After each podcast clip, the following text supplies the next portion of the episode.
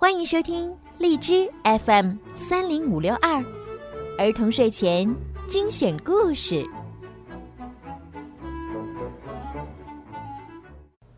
亲爱的小朋友们、大朋友们，你们好！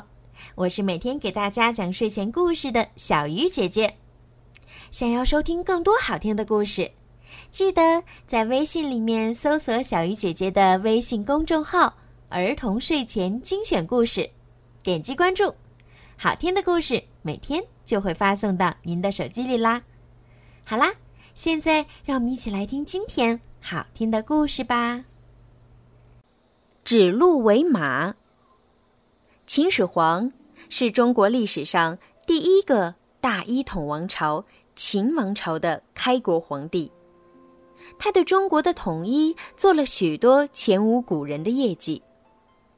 秦始皇有很多儿子，其中长子扶苏为人正直开明。秦始皇本打算死后将皇位传于他。一年，秦始皇出游南方，病死途中，秦始皇第十八个儿子胡亥，在赵高与李斯的帮助下，杀害哥哥扶苏，当上秦朝的二世皇帝，称秦二世。赵高一直有篡夺皇位之心，因此才协助胡亥夺得皇位。秦二世昏庸无能，没有治国的才能，大权被赵高掌握。眼看时机成熟，赵高准备谋反，但是他不确定朝中大臣是不是能听他的话。于是他想了一个办法。准备试一试自己的威信。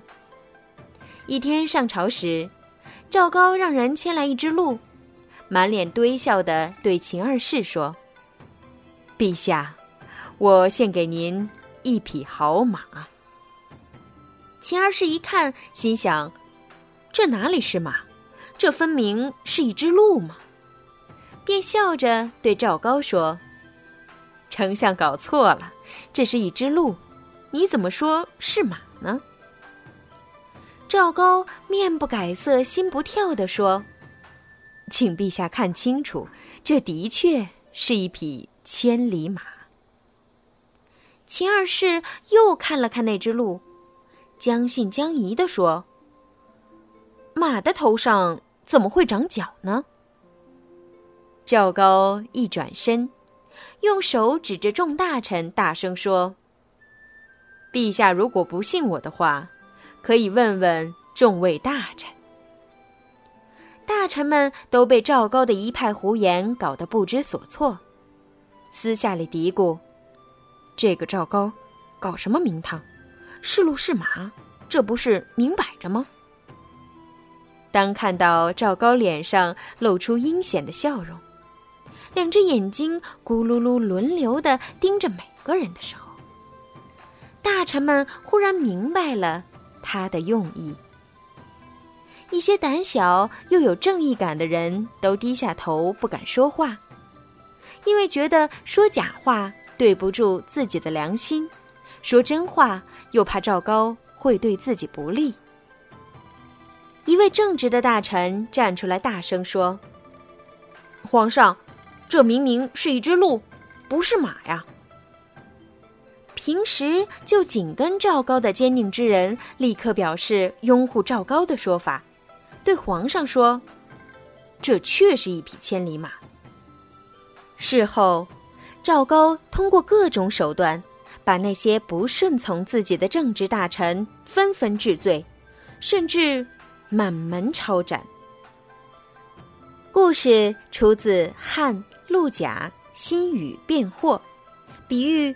故意颠倒黑白，混淆是非，不可以颠倒黑白，也就是不可以指鹿为马。即使取得了一时的成功，但是终究也逃不过事实的评判。虽然赵高在朝堂之上赢得了很多官员的赞同，但是却是权力逼迫所致。在赵高失去权力之后，那些曾经认同他指鹿为马说法的官员。便不再支持他。为了一己私欲颠倒是非黑白，是会遭到报应的。对于这个启示呀，只要是知道赵高的结局的人都可以理解。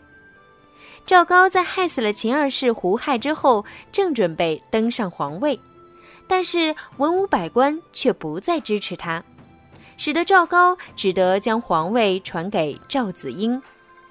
在最后啊，赵子婴使用计谋将赵高骗到宫中，令宦官韩谈一刀杀了赵高。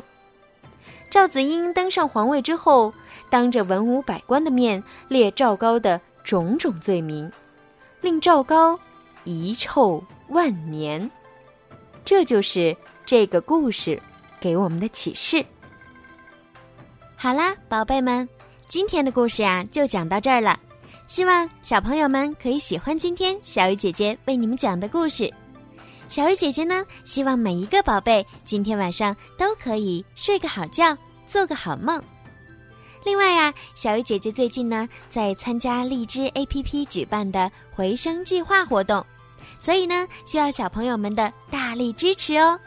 希望小朋友们呀在荔枝 APP 当中多多的为小鱼姐姐转发、评论、点赞、打赏，谢谢宝贝们的支持。好啦，孩子们赶快行动吧，晚安。